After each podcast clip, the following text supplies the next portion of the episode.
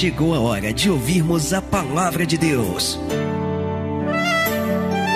Momento da palavra. Momento da palavra. Evangelho de João, capítulo 3, verso 1, diz-nos assim a palavra: E havia entre os fariseus um homem chamado Nicodemos, príncipe dos judeus. Este foi ter de noite com Jesus e disse-lhe: Rabi, bem sabemos que és mestre, vindo de Deus, porque ninguém pode fazer sinais, estes sinais que tu fazes, se Deus não for com ele. E Jesus respondeu e disse-lhe: Na verdade, na verdade te digo, que aquele que não nascer de novo, não pode ver o reino de Deus. Amém? Então, olha a palavra que Jesus está liberando para um homem que até reconhecia Deus, reconhecia Jesus. Olha que coisa tremenda. Nicodemos reconhecia que Jesus vinha de Deus, porque ninguém poderia fazer os sinais que Jesus fazia se Deus não fosse com ele. Então ele até acreditava em Jesus. Ele até reconhecia Jesus. Sabe aquela pessoa que é simpatizante? Não, eu não desacredito, não. Não, Jesus sim, claro. Pois é. Só que Jesus vai além. Não adianta você saber que existe. Não adianta você saber que ele veio ao mundo, que ele teve poder e que ele foi chamado filho de Deus. Mas você precisa nascer de novo. Porque para entrar no reino de Deus, tem que nascer de novo. Você pode dar um glória a Deus aí? Vou ler mais uma vez, estamos em João 3, verso 1. E havia entre os fariseus um homem chamado Nicodemos, príncipe dos judeus. Este foi ter de noite com Jesus e disse-lhe: Rabi, bem sabemos que és mestre, vindo de Deus porque ninguém pode fazer estes sinais que tu fazes se Deus não for com ele. Jesus respondeu e disse-lhe: Na verdade, na verdade te digo, que aquele que não nascer de novo não pode ver o reino de Deus. Você sabe que sempre quando Jesus ele falava palavras ou trechos repetidos, isso, na verdade, representava a pressa do Senhor Jesus ou a pressa de Deus em que determinada situação acontecesse. Então, quando Jesus lhe diz, na verdade, na verdade te digo, é porque aquilo era urgente. Jesus ele chegou para Nicodemos e disse: "Na verdade, na verdade te digo". Não era à toa que Jesus estava repetindo aquilo, é porque era, é, havia uma necessidade de que Nicodemos se apressasse a cumprir aquilo que Jesus estava falando. Não dá, não tem mais tempo para você ficar pensando, ah, deixa eu ficar mais velho, ah, deixa eu viver a vida, quando deu, não. É rápido, ó. É para agora, é para ontem. Na verdade, na verdade te digo, tá aqui, ó, que aquele que não nascer de novo, não pode ver o reino de Deus. Você está vivendo essa vida nesta terra, mas você se esquece que depois desta terra existe o porvir. E aí? Aonde você quer passar por vir no reino de Deus? Ou você quer passar no inferno? Não há outro, esta é a palavra. Você crê que o Senhor ele tem uma palavra preparada para nós essa manhã? Você crê que Deus vai falar com você? Você crê que Deus vai falar com a gente nessa manhã? Amém? Estenda a tua mão aqui para frente, estenda a mão aqui, fecha os olhos, comece a orar a Deus. Começa a pedir para o Senhor, Senhor, começa a falar, Pai. Usa a boca do pastor, usa as palavras, usa, Senhor, o rio de águas vivas que flui deste altar, para ministrar a minha vida, para ministrar o meu coração. Senhor, que a palavra que hoje será ministrada seja uma palavra que fale comigo. Começa a pedir isso em oração ao Senhor agora. Pai, em nome de Jesus, nós estamos aqui, Senhor, no culto, na reunião mais especial da igreja. É o culto onde nós glorificamos, onde nós celebramos, ó Deus, ao Senhor, aonde nós nós trazemos a nossa memória a morte e a ressurreição de Cristo. Ó Pai, e hoje também teremos, a, teremos o batismo nas águas, que é o sepultamento do velho homem. Pai, em nome de Jesus, vem falando conosco poderosamente então. Jogue por terra, Senhor, a partir desse momento, toda e qualquer situação, toda e qualquer oposição à tua palavra. Prepara, Senhor, os nossos ouvidos para ouvir, o coração para receber, mas em especial, prepare a nossa mente para que venhamos entender, assimilar, compreender e, acima de tudo, colocar em prática aquilo que vamos ouvir, para que possamos experimentar a tua boa, perfeita e agradável vontade. Fala conosco, porque nós, os teus servos, estamos aqui unicamente para te ouvir. Em nome de Jesus é o que te pedimos, em nome de Jesus te agradecemos. Diga graças a Deus. Você pode aplaudir bem forte ao Senhor. Vamos lá para Jesus. A tua melhor salva de palmas. Abra também a tua boca no teu lugar e diga glória, glória, glória Deus. Aplauda e glorifica o Senhor nesta manhã. Glória a Deus. Aleluias, por favor, sente-se no seu lugar. A partir de agora eu quero pedir essa gentileza para você, procure não conversar, procure não andar pela igreja, não se distraia por nada, apenas preste total atenção aqui na palavra para que você a compreenda. Olhe para cá. Você sabe que o Senhor Jesus, quando ele veio a esse mundo, quando ele veio a esta terra, como diz a palavra lá em Colossenses capítulo 2, versículo 14, Jesus ele veio para riscar a cédula que era contrária a nós. Pastor, por que, que Jesus ele desceu da sua glória? Por que, que Jesus ele saiu da desca do Pai e veio a esta terra de homens pecadores, de pessoas que iriam rejeitá-lo, de pessoas que iriam desprezá-lo? Por que, que Jesus se submeteu a isso? Jesus ele veio a esta terra para riscar a cédula que era contrária a nós, ou seja, havia uma culpa, havia uma condenação que estava sobre o homem. Condenação essa que foi tirada justamente através do seu sacrifício na cruz do Calvário. Amém, amados?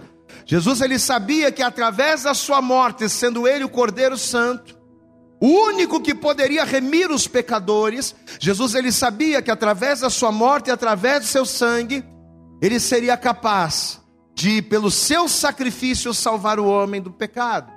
Então Jesus, ele veio para morrer e riscar a cédula contrária a nós através do sacrifício. Sacrifício esse pelo qual, uma vez reconhecido pelo homem, é o único meio de nos fazer entrar no reino de Deus. Jesus ele morreu na cruz. Jesus ele entregou o seu sangue, ele entregou o seu corpo, ele entregou a sua vida na cruz do Calvário. Porém, esse sacrifício ele só produz resultado na vida daquele que o reconhece. Jesus ele morreu por todos, mas somente aqueles que reconhecem o sacrifício de Cristo é que são beneficiados por ele. Só que o reconhecimento desse sacrifício, que nos garante a entrada no reino de Deus, nos leva, antes de tudo, à necessidade de algo chamado novo nascimento. Jesus morreu na cruz, entregou a sua vida, derramou o seu sangue, foi dilacerado pelos nossos pecados, como ovelha muda para o matadouro, assim foi Jesus. Jesus morreu, glória a Deus. O sacrifício foi apresentado. Eu reconheço que a morte de Jesus foi por mim, glória a Deus por isso. Só que não basta apenas isso. Além de Jesus ter morrido, sacrificado, e além de eu reconhecer que aquele sacrifício foi por mim, para que aquele sacrifício valide a minha entrada no reino dos céus, eu preciso do novo nascimento. Diga comigo, novo nascimento, bem alto, vamos participar. Diga, o novo nascimento é o passaporte para o reino. Amém? Assim como você não consegue entrar em nenhum país do mundo sem um passaporte, sem um visto. Assim como você não consegue fazer uma viagem internacional ou até mesmo nacional, se você não tiver ali um passaporte, se você não tiver um visto de entrada, você não consegue entrar no reino dos céus sem o visto de entrada.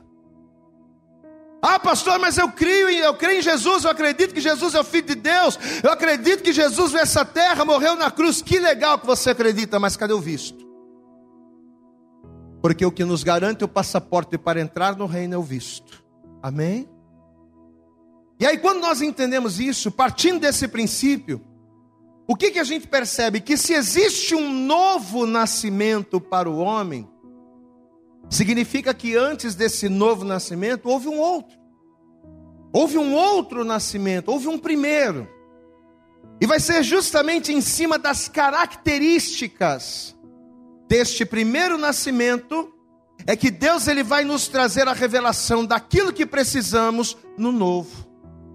São as características do velho, são as características do primeiro, é que vão nos fazer entender a importância do novo. Presta atenção. Você sabe que a palavra nascer significa passar a ter vida. Quando se fala de nascer, nós estamos falando de passar a ter vida ou nós estamos falando de vir ao mundo. Então toda pessoa que nasce, ela na verdade está vindo ao mundo. E lá em Gênesis, primeiro livro da Bíblia, a Bíblia vai falar desse primeiro, entre aspas, nascimento.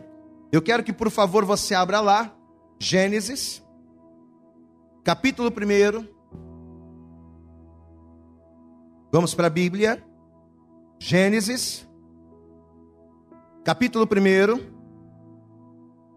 Veja o que a palavra vai nos dizer aqui a partir do versículo 26. Gênesis capítulo 1, verso 26 diz assim: Presta atenção. E disse Deus: Façamos o homem a nossa imagem, quando a Bíblia fala acerca de homem, está falando acerca de homem e mulher.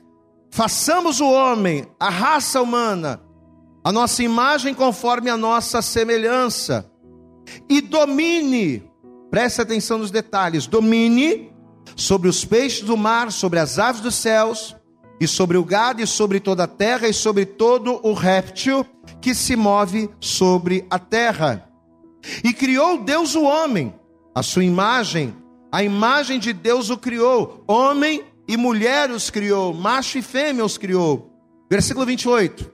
E Deus os abençoou e Deus lhes disse: Frutificai, multiplicai-vos, enchei a terra, sujeitai-a e dominai sobre os peixes do mar, sobre as aves dos céus e sobre todo animal que se move sobre a sobre a terra. Então olhe para cá, você vê que Deus, quando formou o homem do pó da terra, Deus o formou, Deus o criou dentre outras coisas, para quê? Para servi-lo, para dominar e para multiplicar. Diga assim comigo: servir, bem alto, diga servir, dominar e multiplicar. Amém? Aqui foi o primeiro nascimento. Deus ele vai fazer aquele boneco de barro Deus ele vai soprar nas narinas daquele boneco de barro, vai fazê-lo alma vivente, para quê? Para que três propósitos fossem realizados através dele. Diga mais uma vez: servir, bem alto, servir, dominar e multiplicar. Só que três características muito importantes estão presentes aqui. E são em cima dessas três características que eu quero que você preste bastante atenção. Qual é a primeira característica que a gente vê nesse texto aqui? Quando Deus formou o homem. Primeira característica: dependência.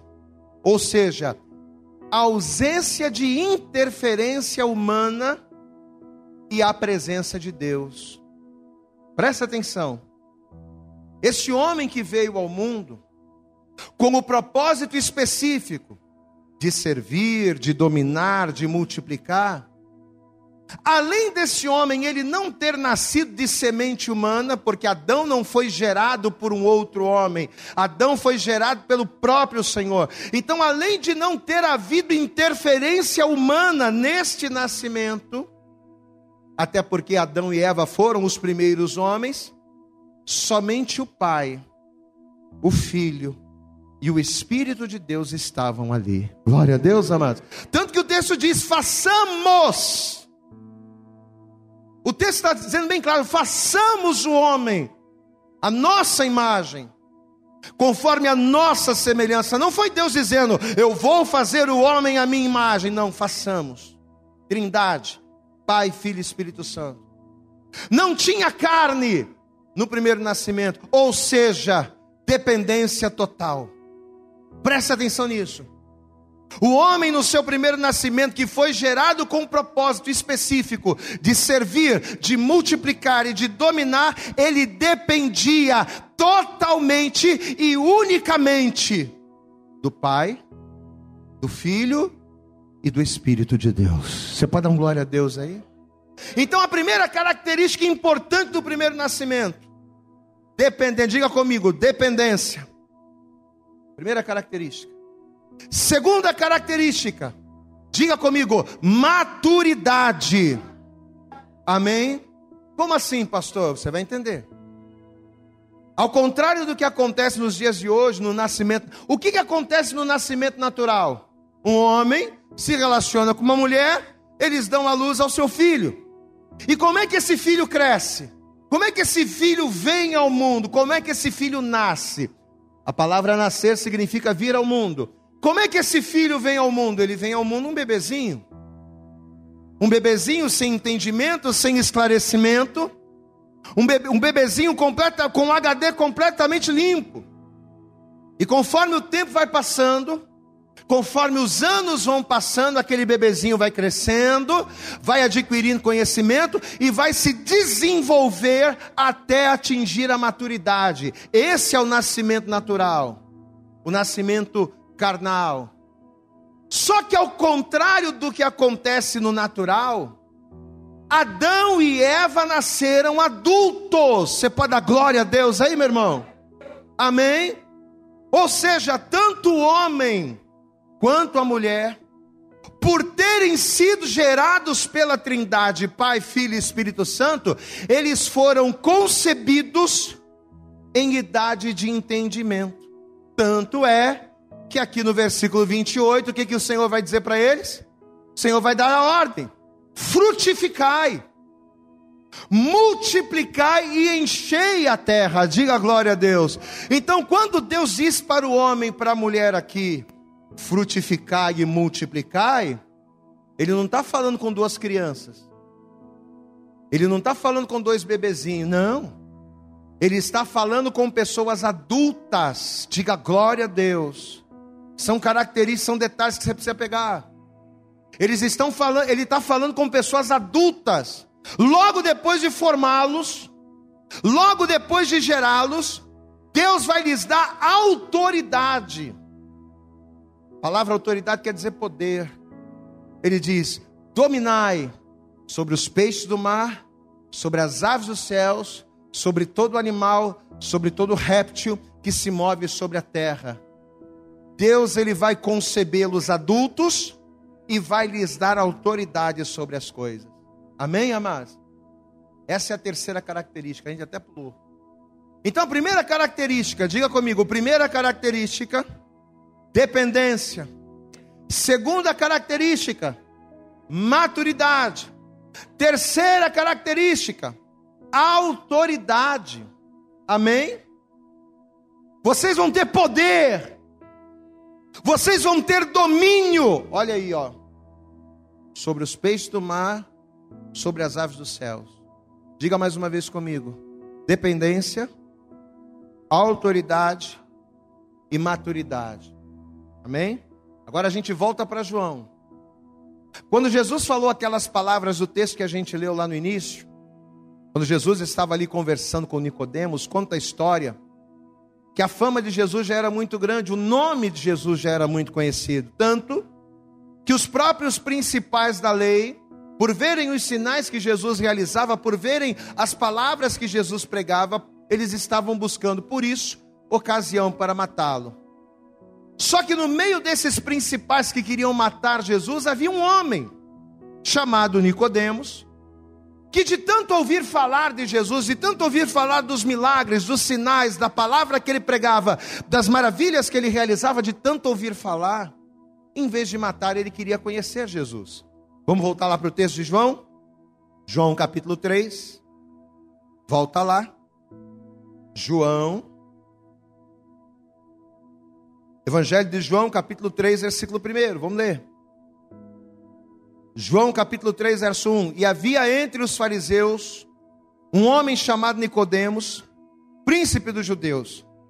Este foi ter de noite com Jesus. Diga, foi ter de noite com Jesus. E disse-lhe: Rabi, mestre, Senhor, Rabi, bem sabemos que és mestre, vindo de Deus, porque ninguém pode fazer esses sinais que tu fazes se Deus não for com. Então, olha que coisa interessante. O Nicodemos ele até reconhecia no seu coração. O Nicodemos ele até reconhecia no seu íntimo que Jesus era o filho de Deus. Tanto que ele diz isso aqui, ó. Senhor, bem sabemos, Rabi, bem sabemos que és mestre vindo de Deus, porque ninguém pode fazer esses sinais que tu fazes se Deus não for com ele. Ou seja, ele reconhecia no seu íntimo. Só que apesar dele reconhecer no íntimo, apesar dele crer no coração, para que ele servisse a Jesus, cumprindo nele o propósito de Deus. E qual é o propósito de Deus na vida do homem? Diga comigo: servir, dominar e multiplicar. Esse é o propósito de Deus. Para que o Nicodemos tivesse condição de cumprir esse propósito, para que ele chegasse a esse ponto, faltava a ele uma transformação que lhe proporcionasse aquelas três características do primeiro nascimento. Não do nascimento natural. Para que eu sirva, para que eu domine e para que eu multiplique, o que, que eu preciso? Eu preciso depender, eu preciso ter maturidade e eu preciso ter autoridade. Deus tinha um propósito na vida do Nicodemos, e eu acredito que esse é o mesmo propósito que Deus tem na vida de cada um de nós que estamos aqui. Glória a Deus, amado. Você não nasceu para balada, você não nasceu para ganhar dinheiro, para ter sucesso, para sair com todo mundo, para viver a vida. Você nasceu com um propósito específico. Por que, que Deus te deu vida? Por que, que você nasceu? Qual é a razão de Deus nos trazer ao mundo? Deus nos trouxe ao mundo para cumprirmos três propósitos: servir, dominar e multiplicar. Mas para que eu possa cumprir os três propósitos, eu preciso dos três requisitos: dependência, maturidade e autoridade. Pastor, e por que, que eu preciso disso? Porque é impossível uma pessoa servir se ela não for madura. A pessoa que não tem maturidade não tem capacidade de ser servo. Por que, que eu preciso de maturidade para cumprir o propósito de Deus? Porque se o propósito de Deus é servir, só consegue servir quem é maduro. Só consegue servir quem tem o entendimento adulto dos propósitos e dos desígnios do Senhor. Só consegue, só consegue servir quem é maduro. Só consegue dominar quem recebe de Deus autoridade. Diga glória a Deus. Você nunca vai conseguir dominar sem autoridade.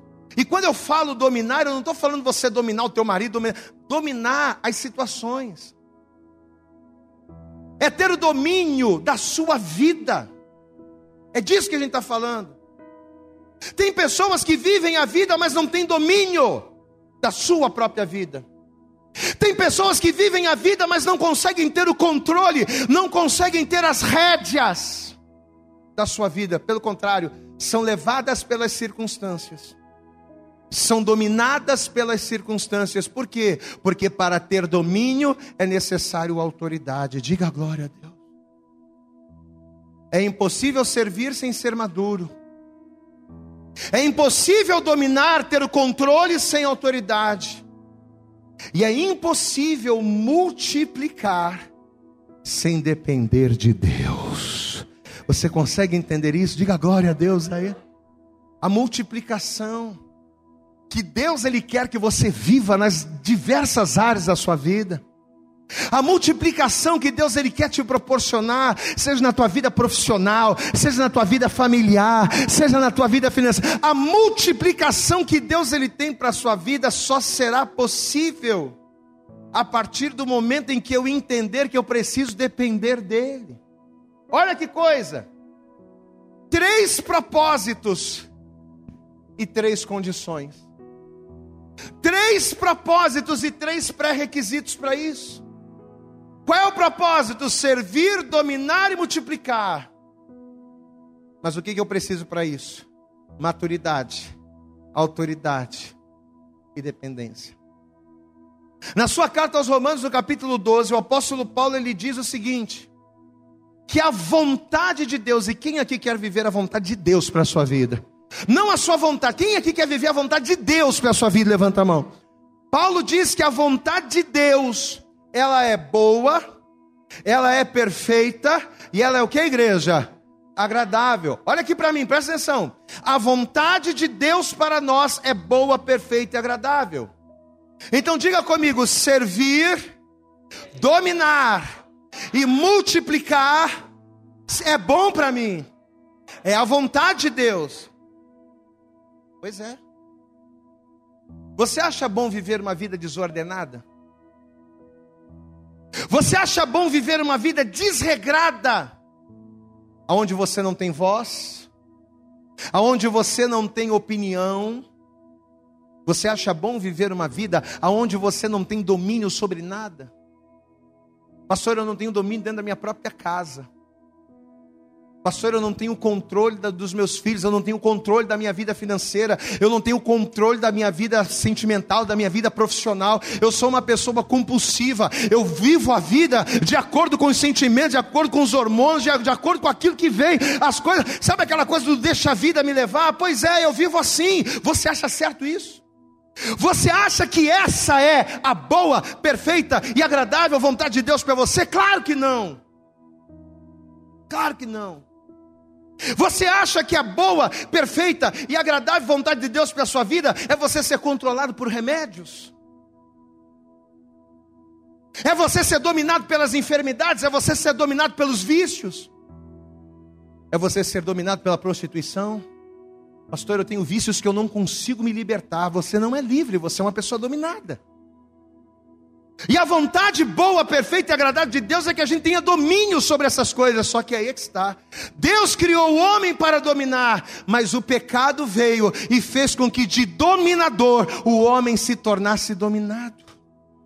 E quantas e quantas pessoas que conhecem a Deus, conhecem a Bíblia, conhecem a palavra, mas não conseguem cumprir o propósito de domínio de Deus, pelo contrário, são dominadas pelas circunstâncias, pelas doenças, pelos vícios, pelos males.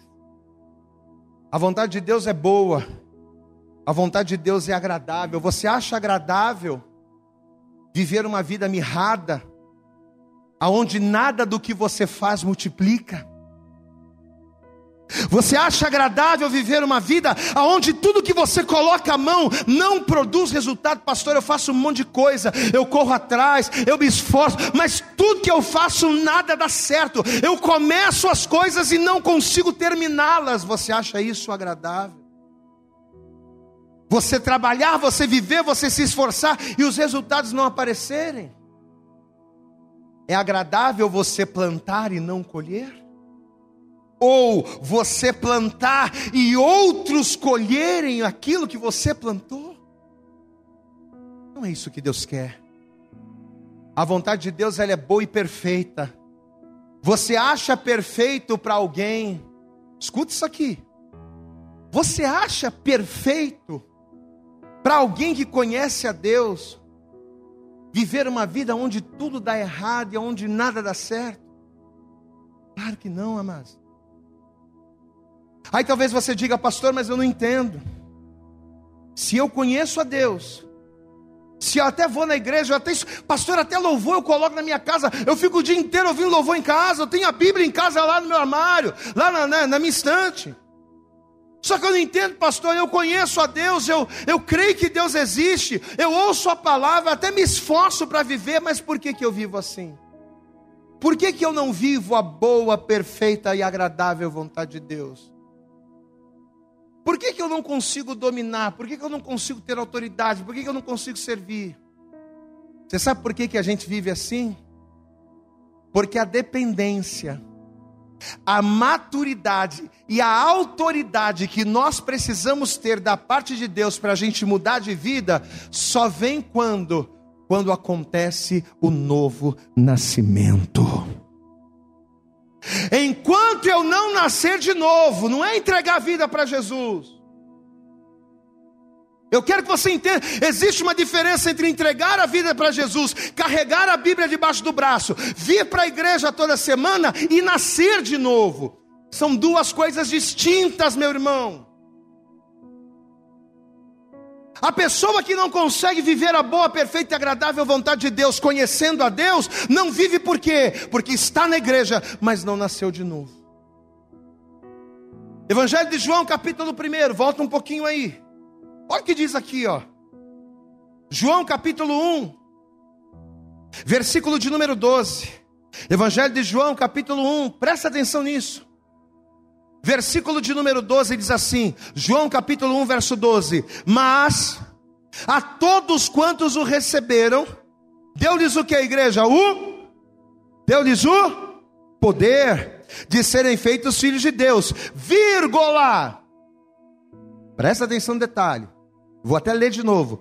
Mas a todos quantos o receberam, deu-lhes o poder de serem feitos filhos de Deus, vírgula, aos que creem no seu nome, os quais não nasceram do sangue, nem da vontade da carne, nem da vontade do homem, mas de Deus. Amém? Olha para cá, por mais que receber Jesus, presta atenção nisso, por mais que receber Jesus seja um passo importantíssimo, receber Jesus, mas não nascer de novo, ou seja, receber Jesus e não nascer de Deus, não nos faz filho de Deus. É um erro as pessoas falarem: ah, a pessoa entregou a vida para Jesus, então agora ela é nascida. Não, não. Quando é que eu me torno filho de Deus? Quando eu entrego a minha vida para Jesus, reconhecendo o sacrifício dele, mas quando eu nasço de novo em Deus. Receber Jesus e não nascer de novo, não me faz filho de Deus. E sem ser filho de Deus, não há a menor condição. Sem ser filho de Deus, não há a menor possibilidade da gente viver a boa, perfeita e agradável vontade dEle. A gente vai viver a nossa vontade. A pessoa que entregou a vida para Jesus, mas não nasce de novo, ela anda na vontade dela. A pessoa que entregou a vida para Jesus, mas não nasceu de novo, ela faz o que ela quer, ela domina do jeito que ela pensa, ela serve do jeito que ela acha não do jeito de Deus. Porque dominar, ter poder e servir é para quem nasce de novo. Diga glória a Deus. Quem está entendendo, pastor, nessa manhã aqui? Diga glória a Deus. Pastor, então quer dizer que para servir, para dominar e para multiplicar, eu tenho que nascer de novo? Tem. Como, como, como então nascer de novo, pastor? Se para ter uma vida plena em Deus eu preciso do novo nascimento, como ter esse novo nascimento? Preste atenção. O termo nascer de novo, a gente falou do significado da palavra nascer. Quando a gente fala em nascer de novo na Bíblia, nascer de novo significa nascer do alto. Você pode dar glória a Deus aí? Nascer de novo significa nascer do alto. E segundo o apóstolo Pedro, A semente que nos gera do alto é a palavra de Deus. Diga assim comigo: a semente que me gera do alto, que me gera de Deus, é a palavra. 1 Pedro capítulo 1. Primeira epístola de Pedro, capítulo 1. Olha o que a palavra vai dizer aqui. 1 Pedro capítulo 1.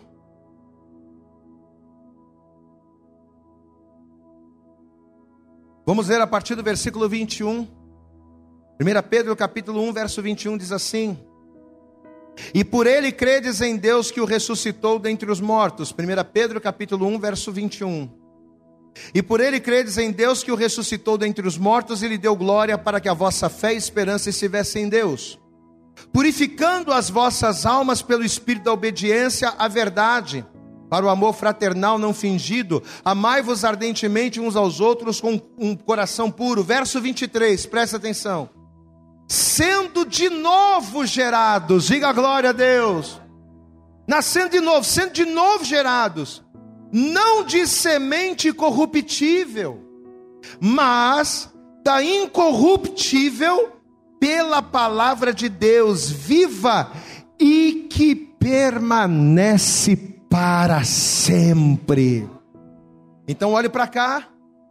Nascer do alto, ser gerado de Deus, ou nascer de novo, como você preferir, nada mais é do que o que? Do que a regeneração de Deus em nós pela semente incorruptível da palavra. Nascer do alto é nascer pela semente da palavra, não é ser gerado pela semente do homem, não é ser gerado pela carne, mas é nascer pela palavra. O Nicodemos, ele não entendia isso. Ele não entendia porque isso era um novo conceito que Jesus estava trazendo. Era algo muito novo e muito acima do entendimento das pessoas. E por ele não entender isso, ele vai fazer a mesma pergunta que a gente fez agora há pouco. Jesus vai dizer para ele: é necessário você nascer de novo. Mas peraí, mas como assim? Nascer de novo? É, quer dizer que eu vou ter que entrar lá de novo, lá no ventre da minha mãe? Nicodemos ele vai ter um pensamento natural. Aí Jesus vai vir com a palavra. Vamos ver isso aqui? Volta lá comigo. João capítulo 3. Vamos lá. Evangelho de João, capítulo 3, a partir do versículo 4. João capítulo 3, verso 4 diz assim: Disse-lhe Nicodemos: Como pode? Olha a pergunta: Como pode um homem nascer de novo sendo velho? Eu já sou velho. Não dá para nascer de novo. Pode porventura tornar a entrar no ventre de sua mãe e nascer? Jesus respondeu: Ah, meu filho, você não entende, né? Na verdade, na verdade te digo que aquele que não nascer da água, diga glória a Deus, e do Espírito, não pode entrar no reino de Deus, porque o que é nascido da carne é carne, o que é nascido do Espírito, pela semente da palavra, regado pelas águas, esse é Espírito. Você pode aplaudir bem forte ao Senhor, meu amado. Olha a resposta Aleluias! Respondendo a pergunta, respondendo a pergunta, nascer de novo é ter uma vida regenerada, mas regenerada não na carne. É ter uma vida regenerada não na mente humana, não. Mas uma vida regenerada em Deus, por meio do Espírito e pela semente da palavra. Amém? Só que tem um porém nessa história. Esse processo de regeneração de Deus, através do Espírito por meio da palavra, para ser completo, para ser completo, ele precisa passar pelas precisa passar pelas águas. Versículo de número 5. Jesus respondeu, aqui ó. Na verdade, na verdade te digo, Diga bem alto, igreja, que aquele que não nascer da água e do espírito não pode entrar no reino de Deus. Dependência, maturidade e autoridade. É o que a gente precisa. Para quê? Para servir, para dominar e para multiplicar. Amém? Só que a possibilidade de vivermos esse novo de Deus passa pela condição de nós nascermos do Espírito, por intermédio da palavra, mas também pela água. Olha como é que a palavra vai se completando. 1 Pedro capítulo 3, já estamos caminhando para o fim. 1 Pedro capítulo 3. Olha o que a palavra vai dizer aqui a partir do versículo 18. Primeira epístola de Pedro, capítulo 3. Versículo 18, se você encontrou, diga glória a Deus aí.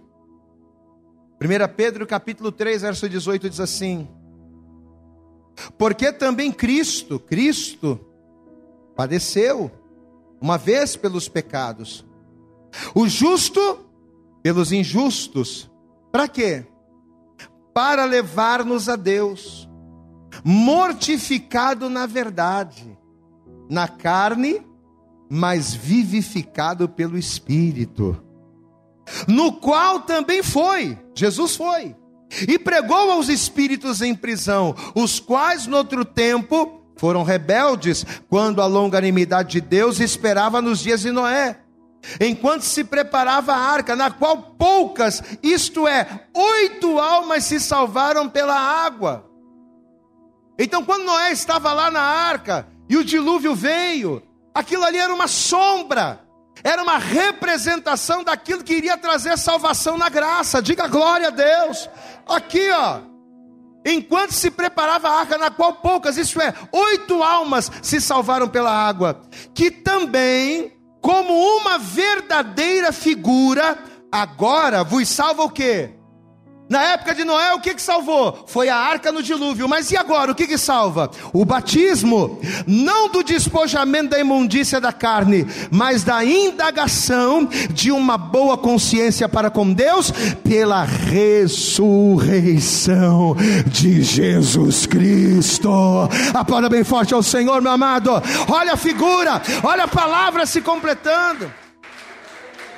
Ou seja, não do despojamento da sujeira do corpo.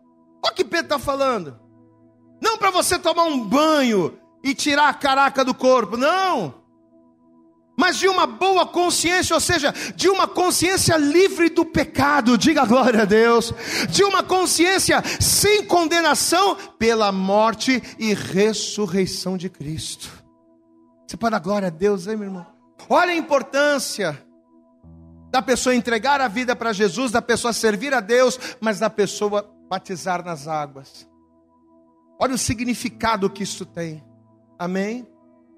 O Senhor me deu uma frase, dentre várias que o Senhor tem me dado, até postei essa semana, que diz o seguinte: que o batismo é a única morte que vale a pena viver. Glória a Deus, amado. O que é o batismo? É você sepultar é você sepultar aquela velha criatura que nasceu para dominar, mas que era dominada, que nasceu para servir a Deus, mas servia o mundo, que nasceu para ter autoridade, mas não via nada acontecer. Pois é, o batismo é isso. É o despojamento não da imundícia da carne, mas é o despojamento de um novo entendimento, de uma nova direção em Deus através de Cristo. Romanos capítulo 6. Vamos para a palavra aqui mais um pouquinho. Prometo que eu já estou finalizando. Romanos capítulo 6. Olha o que diz aqui. Romanos capítulo 6, versículo 1. Olha só o que o apóstolo Paulo vai dizer. Que diremos, pois? Uma pergunta, é uma pergunta que ele está fazendo. Que diremos, pois? Permaneceremos no pecado para que a graça abunde? De modo nenhum. Não dá para a graça de Deus abundar na minha vida se eu estou no pecado. Não dá para eu ter domínio, não dá para eu multiplicar, não dá para eu conquistar, não dá para eu fazer a vontade de Deus se eu estou no pecado. Não, não tem como. Olha o que ele está dizendo aqui. Que diremos, pois? Permaneceremos nós no pecado para que a graça abunde? De modo nenhum. Nós que estamos mortos para o pecado, como viveremos ainda nele? Se eu já morri para o pecado, se eu já estou ali na presença de Deus, como é que eu vou continuar vivendo uma vida dupla? Não posso. Ou não sabeis que todos quantos fomos batizados em Jesus Cristo, fomos batizados na sua morte, de sorte que fomos sepultados com ele pelo batismo na morte. Diga glória a Deus. É o batismo que nos sepulta em Cristo, para que como Cristo foi ressuscitado dentre os mortos pela glória do Pai, assim andemos nós também em novidade de vida. Aleluia. Você sabe qual é a novidade de vida que Deus quer para você, meu irmão? Que você domine, diga glória a Deus, que você seja liberto, que você seja restaurado, que você seja curado. Essa é a novidade de vida que Deus tem para você. Que você não seja levado pelas circunstâncias, mas que você tome as rédeas e tenha domínio. Diga glória a Deus. Você sabe qual é a novidade de vida que Deus tem para você, que é boa, perfeita e agradável? Que você viva a multiplicação dele que a tua vida venha multiplicar, que você venha ter muitos filhos, que você venha ter bens, que você seja uma pessoa próspera na sua vida. Mas entenda, tudo passa pela necessidade do sepultamento em Cristo. E o sepultamento em Cristo passa pela necessidade de Deus, por meio do Espírito, pela Sua palavra, por intermédio das águas, matar a velha criatura. Para servir, para dominar e para multiplicar, eu preciso ter maturidade, autoridade e dependência. Quantos entendem essa palavra aqui? Diga glória a Deus. Quantos entendem que a vontade de Deus para a sua vida é boa, perfeita e agradável. Diga a glória a Deus. Agora a pergunta crucial: ao entender que a vontade de Deus é boa, perfeita e agradável, quantos querem essa vontade para a sua vida?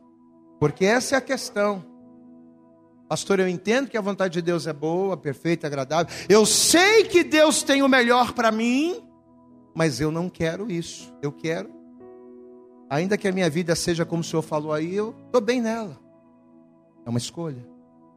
Se você quer a boa, perfeita e agradável vontade de Deus, que é servir, dominar e multiplicar, você vai precisar necessariamente da maturidade, autoridade e dependência que só uma vida com Deus, que só um novo nascimento é que poderá te proporcionar. Vamos nos colocar de pé. E assim que você se colocar de pé, eu quero pedir a vocês, vamos dar para Jesus, vamos dar para Jesus a nossa melhor, mas eu quero que você aplauda mais a Ele, aplauda mais ao Senhor. Diga glória, glória a Deus. Amém.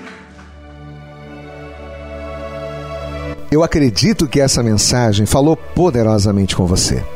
Mas se você acredita que ela pode ajudar também uma outra pessoa que você gosta, ama ou admira, mande para ela. Compartilhe o link ou convide essa pessoa para seguir o nosso podcast. E creia que fazendo isso, ainda que não seja você a ministrar, além de nos ajudar, você estará cumprindo o ID de Deus. Deus abençoe você e até o nosso próximo conteúdo.